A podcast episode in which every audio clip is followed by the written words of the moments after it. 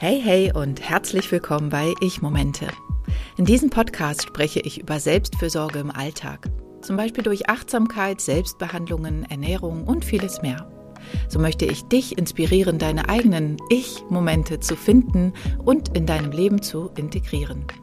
Für einen bewussteren, gesünderen und entspannteren Alltag. Ich bin Emilia Koch. Ich bin Heilpraktikerin für ganzheitliche Frauenheilkunde, kraniosakrale Therapie und Gründerin von Kranio Selfcare, der kraniosakralen Selbstbehandlungsmethode. Heute, zwischen den Feiertagen, möchte ich über ein sehr passendes Thema sprechen, und zwar die guten alten Neujahrsvorsätze. Gehörst du zu den Personen, die sich für das nächste Jahr etwas vornehmen oder machst du das gar nicht? Ich bin da so zwiegespalten. Ich mache das manchmal, aber ich mache es bisher nicht so, dass ich mir ganz, ganz feste Ziele setze, die ich dann sofort zu Beginn des Jahres umsetzen möchte.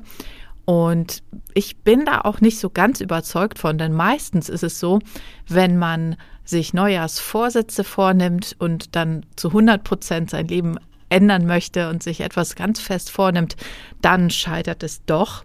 Aber natürlich machen das sehr viele Leute, deswegen habe ich mir die Thematik mal ein bisschen näher angeguckt. Zunächst einmal, wofür sind Neujahrsvorsätze gut? Sie dienen als Wegweiser für das kommende Jahr und sie helfen uns klare Ziele zu definieren und bieten uns eine Richtung für Handlung und Entscheidung, was ja erstmal gut ist. Also sich fürs neue Jahr auszurichten, hat auf jeden Fall noch niemanden geschadet. Die bestimmten Ziele können auch unsere Motivation und unsere Ausdauer stärken. Und wenn wir uns auf die Ziele konzentrieren, ja, können wir vielleicht auch länger durchhalten. Wenn wir uns bestimmte Ziele setzen, dann setzt es auch voraus, dass wir Selbstreflexion betreiben, uns vielleicht auch anschauen, was ist in den letzten Jahren nicht so gut gelaufen, was möchte ich verändern. Und das hat auch mit persönlichem Wachstum zu tun. Denn das Festlegen von Vorsätzen ermutigt dazu, sich selbst zu verändern, Dinge neu zu gestalten in seinem Leben, insofern persönlich zu wachsen. Was vielleicht etwas ja schwierig ist für viele, ist die kritische Bewertung von dem, was so in den letzten Jahren gelaufen ist. Ähm, und vielleicht ist das etwas, was für uns in den Neujahrsvorsätzen auch so drinsteckt, dass wir uns einfach noch mal ein bisschen kritisch hinterfragen, was möchte ich für mich verändern.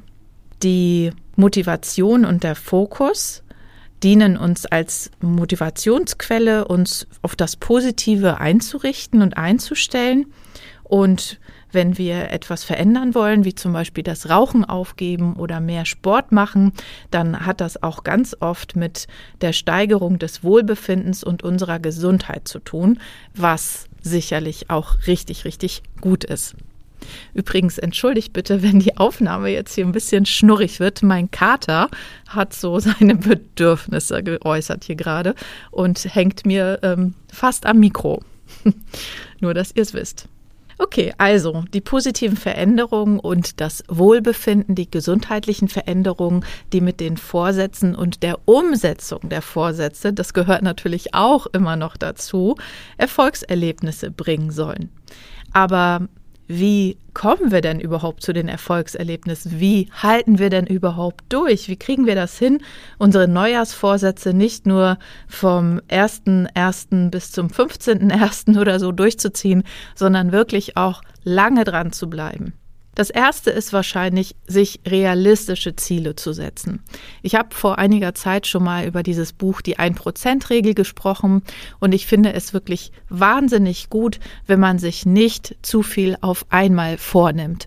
Denn wenn man sich zu viel auf einmal vornimmt, ist die Gefahr sehr groß, dass man es schnell wieder aufgibt und dass man gar nicht so lange durchhält, bis der positive Effekt auch eintritt, den man sich erhofft beim Wohlbefinden oder bei der Gesundheit.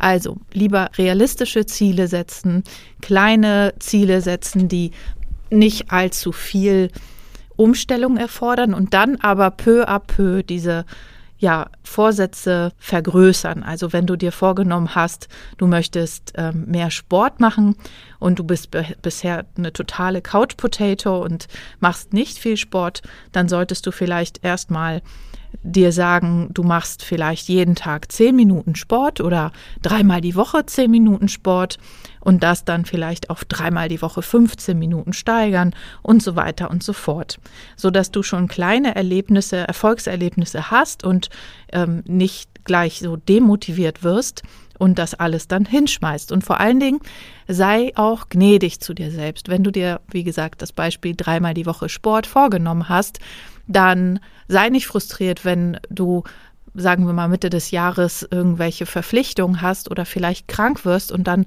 gar keinen Sport machen kannst und dann sei gnädig mit dir selbst und fang einfach wieder an, wenn es dazu kommt, wenn du dazu Zeit hast, wenn du fit genug bist und sag nicht, ja, jetzt habe ich jetzt schon zwei Wochen nicht gemacht, jetzt brauche ich auch gar nicht mehr damit anfangen, sondern knüpf einfach daran an. Du kannst dir natürlich auch einen kleinen Motivationsschub oder so ein Ziel als Motivation setzen.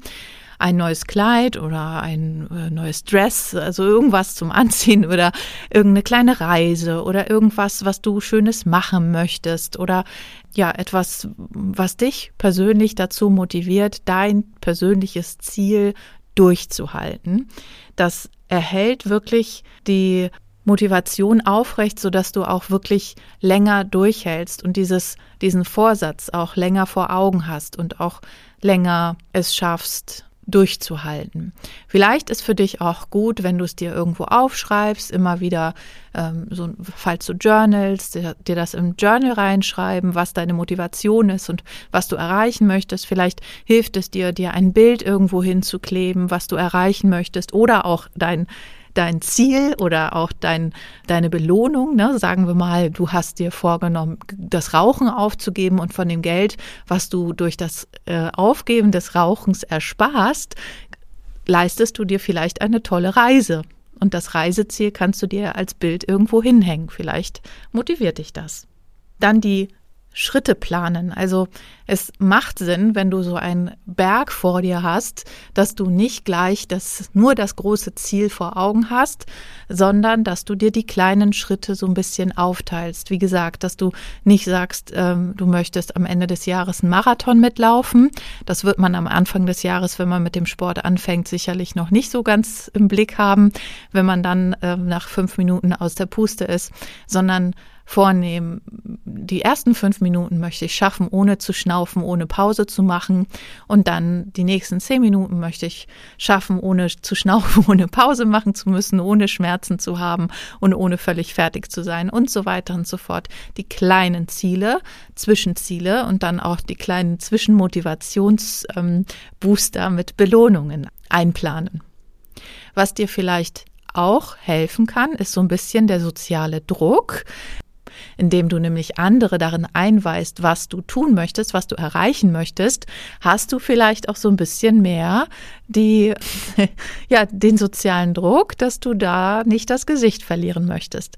Ist nicht für jeden was, aber vielleicht passt es ja für dich. Also, du siehst, es gibt viele verschiedene Möglichkeiten, deine Vorsätze auch aufzuteilen, so ein bisschen kleiner zu gestalten, realistischer zu gestalten und auch die Motivation aufrecht zu erhalten.